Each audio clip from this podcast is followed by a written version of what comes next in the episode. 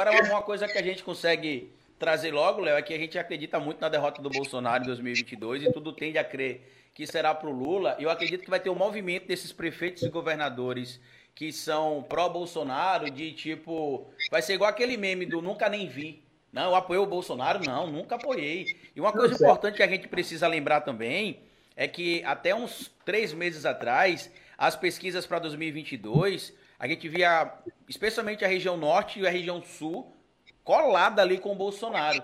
Só que na última pesquisa que saiu entre Lula e Bolsonaro no segundo turno, Lula ganha em todas as regiões, inclusive no sul e no norte do Brasil. E é importante a gente falar aqui, porque apesar de a gente saber que o Bolsonaro tem uma base muito forte no sul do Brasil, na região do Paraná, na região de Santa Catarina, é, na região do, do Rio Grande do Sul especificamente, a gente sabe que tem uma esquerda muito forte também, muito atuante no Sul. Tem o seu caso, tem o caso da Manu Dávila. A gente já teve outros representantes aí também no Sul.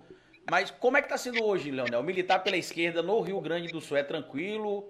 Você estava sendo ameaçado, eu lembro, ano passado a gente até conversou particularmente sobre isso algumas vezes, em alguns grupos de WhatsApp. Como é que, que é a vida do militante de esquerda no sul do Brasil hoje, especificamente no Rio Grande?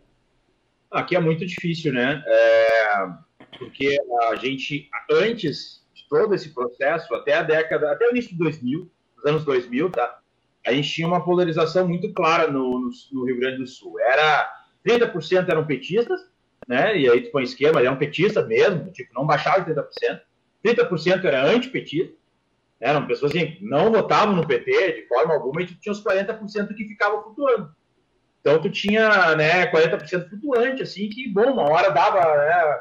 Tanto é que o Olívio Dutra foi governador aqui no Rio Grande do Sul, o Olívio Dutra é ultra esquerda, né? Ele, talvez o largasse ele hoje é, no, no, cenário nacional, ele nem estaria no PT, sabe? É, é uma figura. O governo dele aqui foi fez o Fórum Social Mundial, orçamento participativo, enfim. E foi eleito no Rio Grande do Sul, que é um estado conservador, sempre foi, né? Mas, enfim, a gente teve Leonel Brizola, vários casos assim, que a gente poderia exemplificar. E, e, durante 12 anos, né, o PT foi prefeito, prefeitura aqui em Porto Alegre, e os prefeitos do PT foram sempre indicados não era aquele prefeito do PT que tu diz, não, é um centro-esquerda. Não, era uma esquerda, claro, assim, marxista e tal. Uh, só que acontece que depois da, da, desses escândalos, mensalão, depois né, a própria Lava Jato, isso foi criando um gasto aqui, embora nunca tenha chegado, assim, muito poucos casos aqui no Rio Grande do Sul, mas isso meio que contaminou, né? E aí a extrema-direita ela cresceu de uma forma absurda, e a centro-direita também cresceu muito. Então, houve um encolhimento do campo da esquerda e um, um fortalecimento dessa extrema-direita, que não estava clara nessa extrema-direita. Tanto é que a gente tem um senador hoje que foi eleito porque ele disse que gays, lésbicas, quilombolas era tudo que não prestava e foi eleito o senador mais votado do. Né, não sei quantos milhares de votos, foi ultra bem votado aqui. Né, eleito senador, que é o Heinz, e, mas ao mesmo tempo a gente tem o Paim. Então, quer dizer, o Rio Grande do Sul ele, ele é meio dividido. Isso aqui ele está pendendo, né? A cúpula está pendendo para um lado que eu. E eu, por exemplo, para ter uma ideia, eu, eu, meu mandato foi pedido, foi pedida cassação do meu mandato, porque eu denunciei uma, uma desses movimentos aí dos fascistas e tal, de, de, de pedir a abertura do comércio de qualquer jeito e e pedir intervenção militar e queriam derrubar o Eduardo Leite, porque o Eduardo Leite agora é governador daqui, mas como ele é um pré-candidato à presidência, a extrema-direita aqui quer derrubar ele a todo custo, né? E, e aí, bom, nesse ato que fizeram, eles começaram a fazer várias falas, uh, tá na Lei de Segurança Nacional, inclusive, que é crime, né? Atentado a, a, eles que adoram da Lei de Segurança Nacional, bom, eles cometem vários crimes ali que eu não sei como é que não cai. Ah, mas só tem para um lado a Lei de Segurança Nacional, é, tá claro. Mas aí que eu quero dizer, aí eles fazendo pedido de intervenção, não sei o quê, e aí uma liderança deles diz assim, ah, o trabalho liberta, mas ela fala em alemão, e ela diz, ah, eu vou falar em alemão, os alemães vão entender, o trabalho liberta, que é aquela frase de Auschwitz lá, tá em todos os campos de concentração. Aí eu vou lá, denuncio isso, faço um boletim de ocorrência, faço um vídeo e dizendo, olha, nesse grupo que está pedindo intervenção militar e que tem essa neonazista como liderança, estão alguns parlamentares. E aí eu cito os parlamentares. Aí alguns desses parlamentares, duas em específico, e o filho do prefeito, estava nesse grupo, é, protocola, então, na mesa uma, uma representação pedindo a minha cassação por quebra de decoro parlamentar, porque eu cobrei deles uma fala como uma. Né, essa... E aí tá lá, tá, tá, tá lá na parada, estão negociando, estão dizendo que ah, talvez vai assim.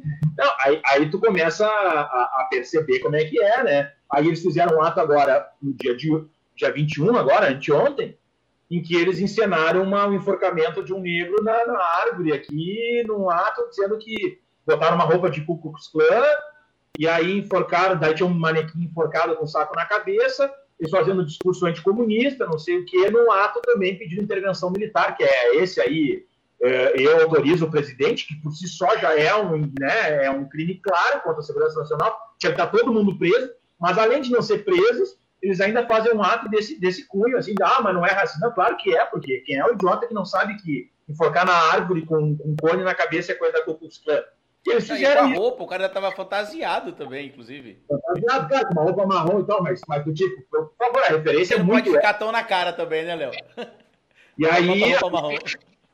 Aí eu fiz o BO, a bancada negra fez o BO aqui de Porto Alegre, né? Enfim, mas é, é nesse nível de atuação. E, e, os parlamentares da Câmara de Vereadores tirando foto e elogiando o troço, entendeu? Então, esse é o quadro aqui, é muito, muito complicado. Você acha que o gaúcho ele é mais racista que o resto do Brasil? Eu acredito que a região sul toda, é, é, tem toda uma situação de colonização e que não tem mais nada a ver, mas isso ficou no inconsciente coletivo de que, nossa, somos imigrantes europeus. Ah, de onde é que veio tua família? Ah, minha família veio de Portugal. Ah, minha veio da Alemanha. Minha, né? É, tem um, ainda tem essa, ah, o seu sobrenome é de não sabe, o sobrenome é polonês. Então tem muito disso aqui no, Rio Grande do Sul, em todo Santa Catarina também, mais forte talvez ainda. E o Rio Grande do Sul ainda tem um outro viés que é essa situação de ter feito a Revolução Farroupilha, de ter pedido, a, né, de ter ficado separado do país e, e né, de ter tentado uma revolução separatista. Então tem uma lógica de nós somos os melhores, nós somos os verdadeiros guerreiros, nós somos os né, os puros, e sei lá qual é que é a viagem, né? E, e aí tem, até porque majoritariamente a população é branca, né, nesse estado do sul. A população negra, assim, autodeclarada, está na casa dos 12, 12, 13%. A população indígena é 0, não sei o quê. Então, é, tem esse, esse viés também, né, mas, mas de fato, tanto é que se for pegar as pesquisas de grupos de, de intolerância, né, neonazistas, etc., o Rio Grande do Sul, Santa Catarina estão sempre ali no ranking dos três, quatro primeiros ali, né? É, que mais acessam esse conteúdo. Mas é uma pura bobagem, né? Isso, mas tem, tem sim, muito forte.